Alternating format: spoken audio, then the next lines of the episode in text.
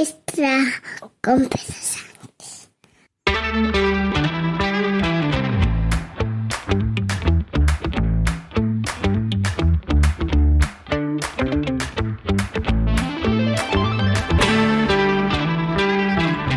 Buenos días, lunes 22 de mayo de 2023, capítulo 987 de un podcast sobre mis cosas que en el fondo son las tuyas. Y hoy viene uno de esos episodios de abuelo, de abuelo enfadado, de abuelo enrabietado. Em, hace tiempo, hace bastante tiempo, que vengo diciéndoles a mis padres que tener dinero en las cartillas, en las dos cartillas, ellos tienen una cuenta en la laboral Cucha, fruto de la fusión de lo que era la caja laboral y lo que era Iparcucha, que a su vez venía de ser la Caja Rural Vasca, ¿vale? Para que os hagáis un poco una idea. Y, eh, digamos, el banco principal con el que trabajan, que es CaixaBank, de los tiempos en que yo estaba en la Caixa y ellos se vinieron también y ellos se quedaron ahí. Eh, yo vengo diciéndoles que sin necesidad de contratar ningún plazo fijo ni ninguna historia de estas, o con depósitos de ahorro que les llaman ahora, yo soy también del, del baby boom y sigo hablando de plazo fijo, y con las dificultades que tiene lo de contratar letras del tesoro, que es realmente lo que mis padres deberían de contratar, se encuentran con que tienen en, en libretas de ahorro al 0% pues eh, por redondearlo en torno a los 200.000 euros. Claro, 200.000 euros en una libreta o en dos libretas de ahorro es demasiado dinero. Y esto es una cosa que llevo, insisto, tiempo diciéndoles. Nunca les he animado a invertir en bolsa, nunca les he animado a invertir en absolutamente nada y al contrario, siempre les he prevenido de cualquiera de las cosas que les pudieran ofrecer eh, tanto en, Laboral Cucha como en, eh, como en CaixaBank. Dicho lo cual, no parece que en los últimos tiempos les hayan ofrecido nada del otro mundo. Mis padres estaban encantadísimos porque en Laboral Cucha les habían dicho que no les iban a cobrar, a pesar de no tener ahí domiciliada la pensión, que no les iban a cobrar eh, ningún tipo de, ningún tipo de comisión de mantenimiento, que lo flipo, ¿no? Claro, es ver el mundo del otro lado, ver el mundo del lado de las personas que a la edad de mis padres o más jóvenes incluso, no conciben esto de la banca electrónica, no conciben el andar cambiando de banco y se casan con un banco igual que se casan con su marido, con su mujer o con su equipo de fútbol. Bueno, el caso es que le pedí a mi madre hace dos semanas que pasaran por sus dos bancos y que pidieran las claves para poder operar con banca electrónica. Porque ese es el primer paso para después poder hacer eh, las transferencias que haya que hacer a las cuentas que yo tenía pensado abrir, que de momento son eso, cuentas, pero cuentas que ya están eh, pues, pagando el 2,5%, como por ejemplo la cuenta online del Sabadell, o eh, otros modelos de banca como el de My Investor, de Andbank, banco andorrano con el corte inglés y tal, bueno, una especie de banco plataforma de inversión, pero que igual que en Trade Republic, el banco alemán donde yo tengo ahorros eh, lo que hace es que el dinero que tú tienes sin invertir en todo aquello que ellos te ofrecen para invertir, eh, sean acciones, sean, en fin, productos de inversión más complejos y de mayor riesgo, lo que tienes ahí y no lo tocas, pues te lo remuneran al 2%. En el caso de My Investor, al 2% durante un año, máximo 50.000 euros. En el caso de eh, Trade Republic, 2% eh, en principio por tiempo indefinido y también con un máximo de 50.000 euros. Eh, se abre una nueva eh, oportunidad de la que ya hablaremos posiblemente la semana que viene, a ver si consigo que me llegue a mi aplicación de N26 y es que N26 está ofreciendo una cuenta ahorro con total disponibilidad como era la antigua cuenta naranja al 2, 2.25 creo, o al 2.30 o por ahí, con disponibilidad total y por tiempo ilimitado y me parece que, bueno, en unos sitios he leído que con un máximo de 50.000 euros y en otros sitios he leído con un máximo de 100.000. Esa podría ser también una buena opción para ellos, pero en estos momentos esa opción se está desplegando, según dice la, propia, eh, la propia asistencia técnica o la propia atención al cliente de N26 en España, y hay que mantener la aplicación al día y después eh, ser elegible. Ser elegible significa básicamente tener la posibilidad de abrir una cuenta. Bueno, ya veremos, a ver si me llega a mí también, que me resulta de mucho interés. Y una vez que me llegue a mí, N26 es como muy facilita. Bueno, en todo este proceso, un primer enfado. Sigue siendo imposible, al menos con mi modelo de iPhone, con el 14 Pro Max, que la lente que tiene que entrar en funcionamiento en determinadas aplicaciones, porque en otras sí que funciona, y como cámara también funciona con el, con el macro, es decir, puedes arrimar el teléfono a algo cercano automáticamente, si así lo, si así lo provocas, se puede marcar. Automáticamente cuando acercas el teléfono a algo, salta el modo macro y de pronto todo se aclara y todo se ve bien. Pero cuando vas a sacar una foto de la parte de delante y de la parte de detrás del eh, DNI, del Documento Nacional de Identidad, de alguien, en este caso fue con mi madre, para abrir una cuenta, en este caso en el Sabadell, en la cuenta eh, online del Sabadell, todo el rato me estaba marcando en la aplicación del Sabadell que, que no estaba enfocando me decía, su cámara no está funcionando.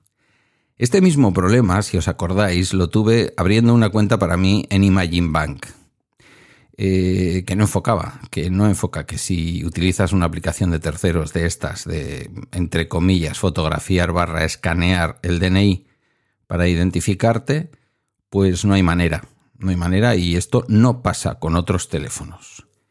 Que sí, que a lo mejor es algo que el banco tiene que hacer en la aplicación, pues es posible, no lo sé. Pero no hay manera de que al menos en el Pro Max, en el 14 Pro Max, esto funcione. Pero mi enfado, el enfado del título no va por aquí. El enfado del título va porque mi madre venía con los deberes hechos, había pedido las claves para eh, la banca electrónica, tanto en, eh, a ver si lo digo bien, Laboral Cucha, como en CaixaBank, y pasaron dos cosas. Primero, Laboral Cucha. Le dieron todo muy bien, pero le dijeron que solamente le daban claves de banca electrónica para uno. O sea, hay dos titulares, mi padre y mi madre, y solamente le daban claves para uno, o para mi madre o para mi padre. Eh, bueno, me, me he quedado completamente de piedra, es decir, si tú tienes dos titulares en una cuenta tendrás que facilitar la banca electrónica a los dos titulares. Bueno, pues no. ¿Vale? Ese es punto número uno. Punto número dos.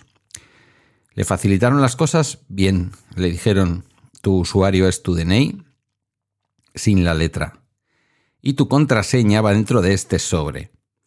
Y el típico sobre, que ya sabéis, se escribe desde fuera, pero que hay que abrirlo y hay que ver dentro el número que viene marcado. Venían dos números, eh, eran la misma clave repetida por si acaso en alguno de los, en alguno de los dos lados se había eh, impreso mal y luego nada más que entras te pide que elijas tu propia clave. Una clave nada compleja, cuatro números, bueno, en fin.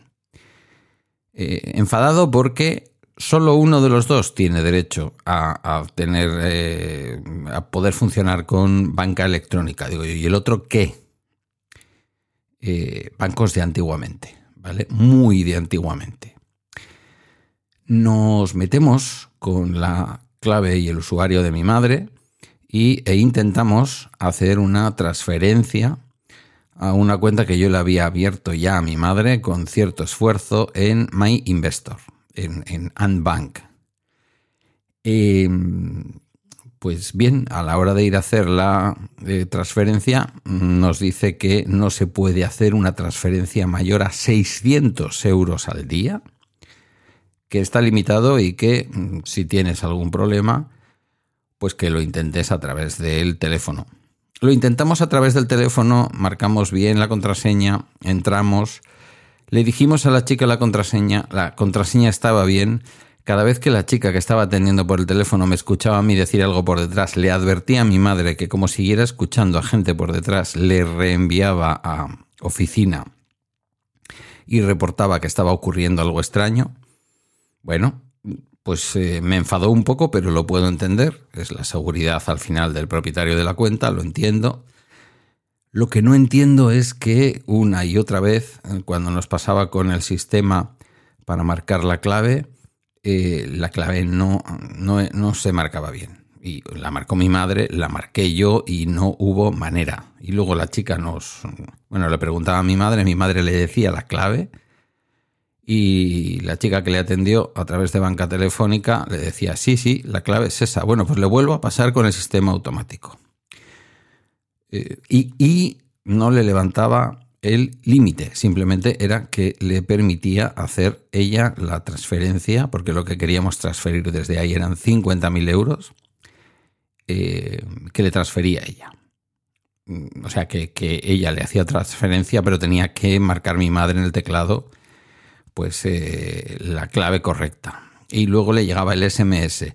A todo esto el teléfono de mi madre no es un teléfono inteligente, con lo cual, pues bueno.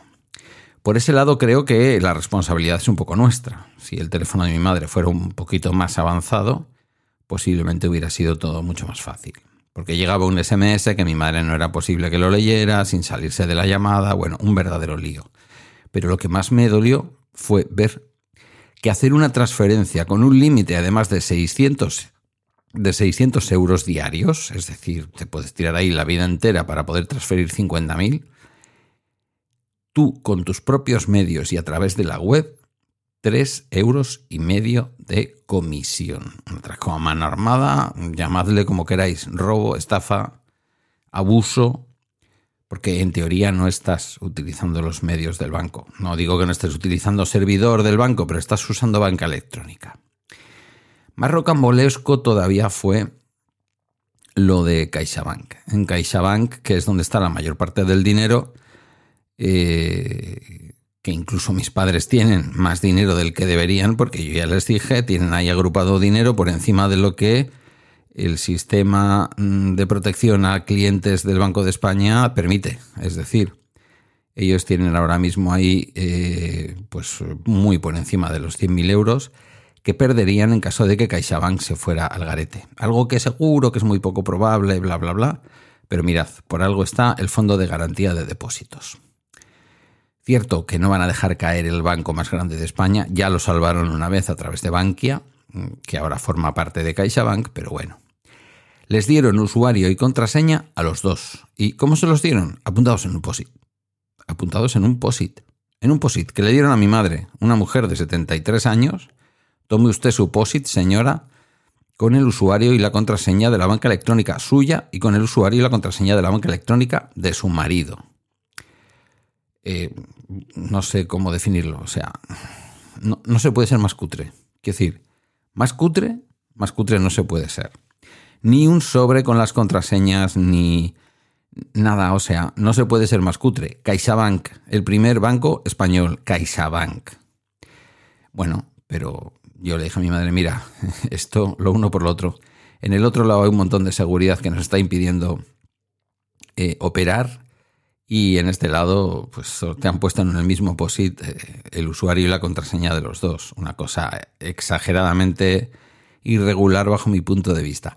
Además de decirle la persona que les atiende que me ponga yo en contacto con él, porque se han dado cuenta de que ahí hay mucho dinero que deberían de mm, invertir para obtener algo más de beneficio. Ahora, ahora que ven que mi madre ha ido y ha dicho, oye, mi hijo me ha dicho que nos deis las claves de banca electrónica te puedes imaginar que cuando llega una mujer de su edad al banco y cuando ve la cantidad que hay en la cuenta corriente, ya saben lo que el hijo va a hacer con ese dinero. No, no me lo voy a gastar en comprarme un Tesla.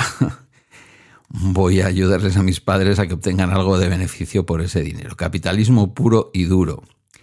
Ahora es cuando se acuerdan. Bueno, eh, llegamos, eh, abrimos el ordenador entro en CaixaBank con el usuario y la contraseña de mi madre, Pide el cambio, la cambiamos e inmediatamente intento lanzar una transferencia.